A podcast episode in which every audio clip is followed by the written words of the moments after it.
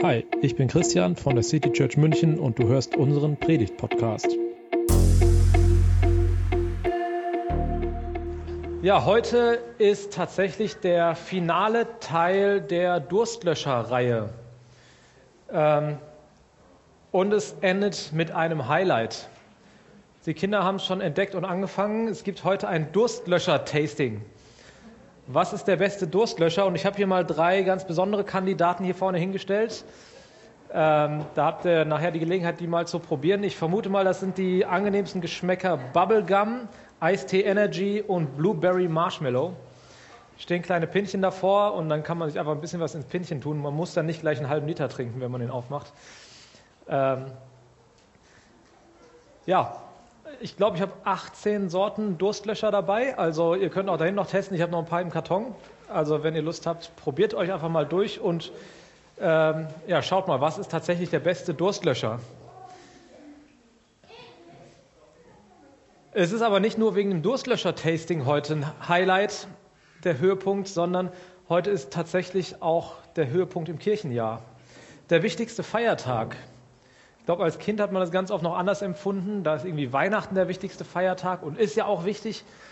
Aber tatsächlich für uns Christen ist Ostern der wichtigste Feiertag, der Tag der Auferstehung.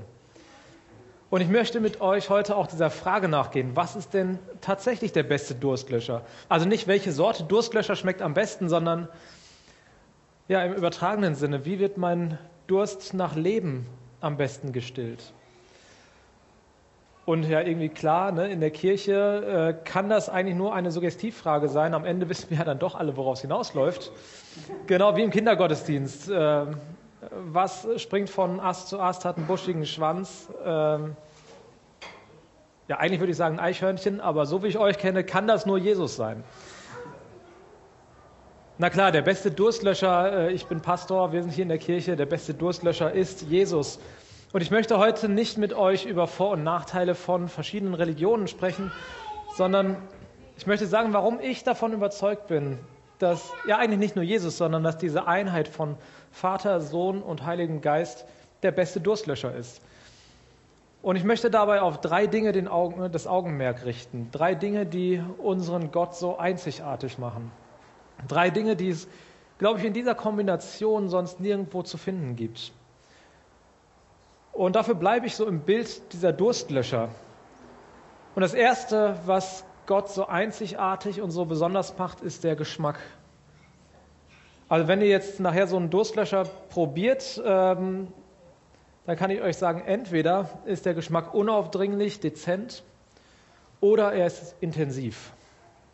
Ich habe diese drei Sorten selber noch nicht probiert, ich bin echt gespannt. Aber ich glaube beides auf einmal.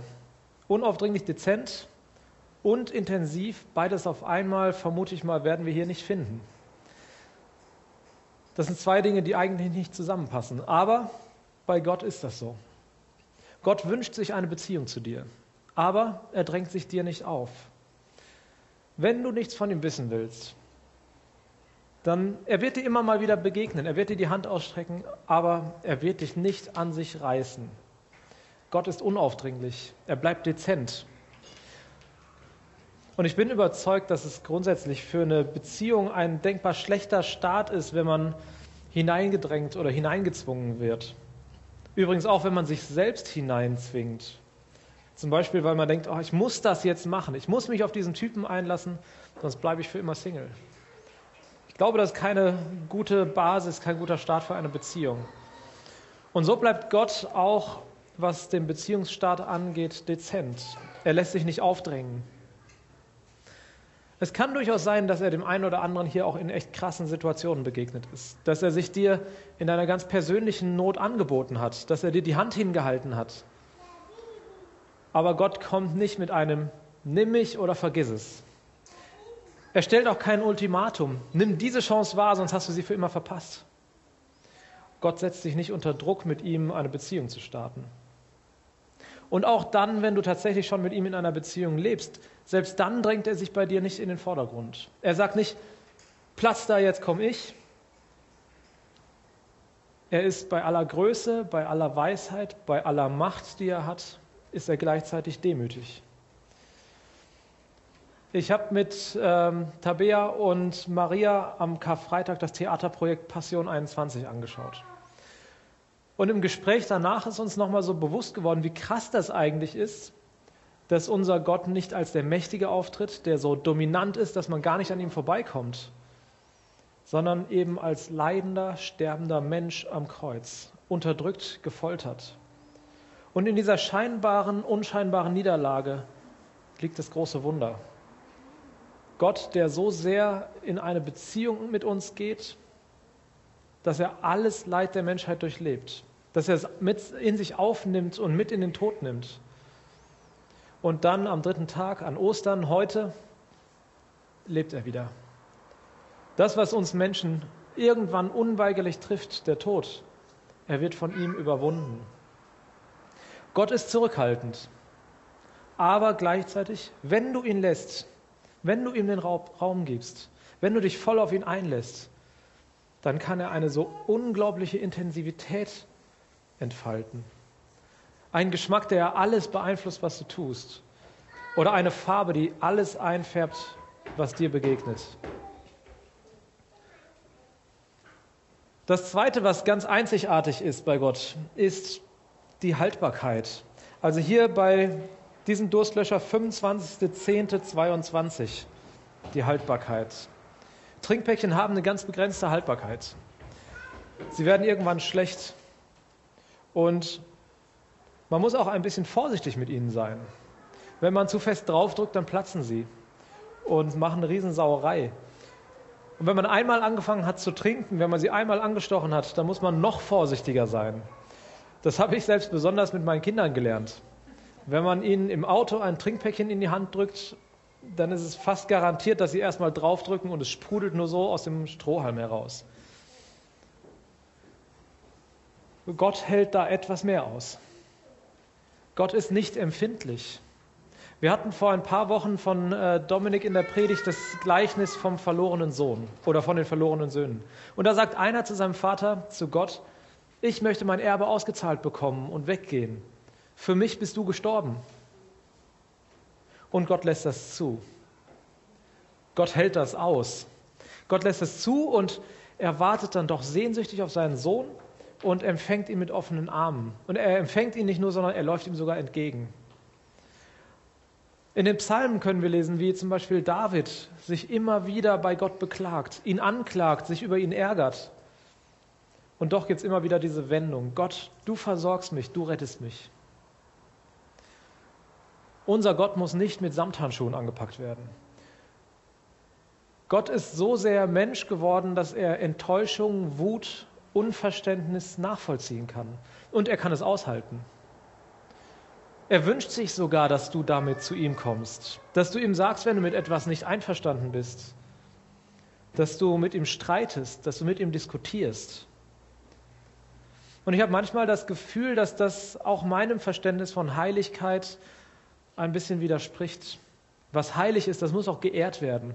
Das darf doch nicht angeklagt, in Frage gestellt werden. Aber das macht Gott so besonders. Gott möchte als Gegenüber in einer Beziehung so ernst genommen werden, dass wir auch die negativen Gefühle nicht ausklammern. Was wäre eine Beziehung, wenn wir immer nur sagen dürften, was wir so toll finden? Eine echte Beziehung, die hält es aus, dass es nicht immer nur schön ist.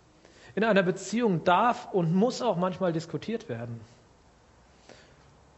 Und am Ende steht Gott immer mit offenen Armen da und er bietet dir an, in seine Arme zu kommen, dich umarmen zu lassen. Und was gibt es Tröstlicheres, als sich nach einer Diskussion, nach einem Streit liebend in den Arm zu nehmen? Das begeistert mich an Gott. Mich begeistert, dass er aushält, nicht nur wie ein distanzierter Gott angebetet, angehimmelt zu werden, sondern in einer echten Beziehung mit uns zu sein, in der wir selbst Höhen und Tiefen mit ihm durchmachen. Und das dritte, die dritte Einzigartigkeit, das sind seine Testimonials. Schaut euch mal die Werbelandschaft an. In den meisten Werbespots sieht man irgendwelche prominenten Persönlichkeiten, die sich mit einem Produkt identifizieren oder identifizieren lassen. Weltmeister, Schauspieler, Influencer, Leute, die irgendetwas geleistet haben, die berühmt und weit beachtet sind. Gott hat etwas andere Testimonials. Als Jesus sich seine Jünger ausgesucht hat, da hat er eine ganz bunte Truppe zusammengestellt. Fischer vom Dorf, Netzmacher, unbeliebte Zöllner, Freiheitskämpfer oder vielleicht sollte man deutlicher sagen Terrorsympathisanten. Aber da war kein König dabei, kein Minister, kein Prominenter, noch nicht mal ein Theologe. Er hat mit ganz normalen Menschen angefangen, mit Menschen, die nichts hergemacht haben. Also ich will jetzt nicht damit sagen, dass ihr nichts hermacht, aber Gott braucht dich nicht als Superheld. Er braucht dich nicht als Alleswisser. Er braucht dich oder er will dich als ganz normalen Menschen haben. Er will dich, den Zweifler, der wie Thomas, nachdem Jesus auferstanden, erst, äh, auferstanden ist, erst seine Hände in die Wunden Jesu legen muss, um es zu glauben. Er will dich, den Draufgänger, der dann doch nicht so tough ist, wie er geglaubt hat, der, als es hart auf hart kommt, Jesus dreimal leugnet und dem er dann aber nach seiner Auferstehung dreimal wieder die Aufgabe gibt, für seine Nachfolger da zu sein. Er will dich, der nachfragt, weil er nicht versteht, was Jesus mit seinen Geschichten meint. Genauso wie das die Jünger auch machen. Wenn sie ihn nicht verstanden haben, fragen sie nach, was willst du uns damit sagen? Das sind Gottes Testimonials.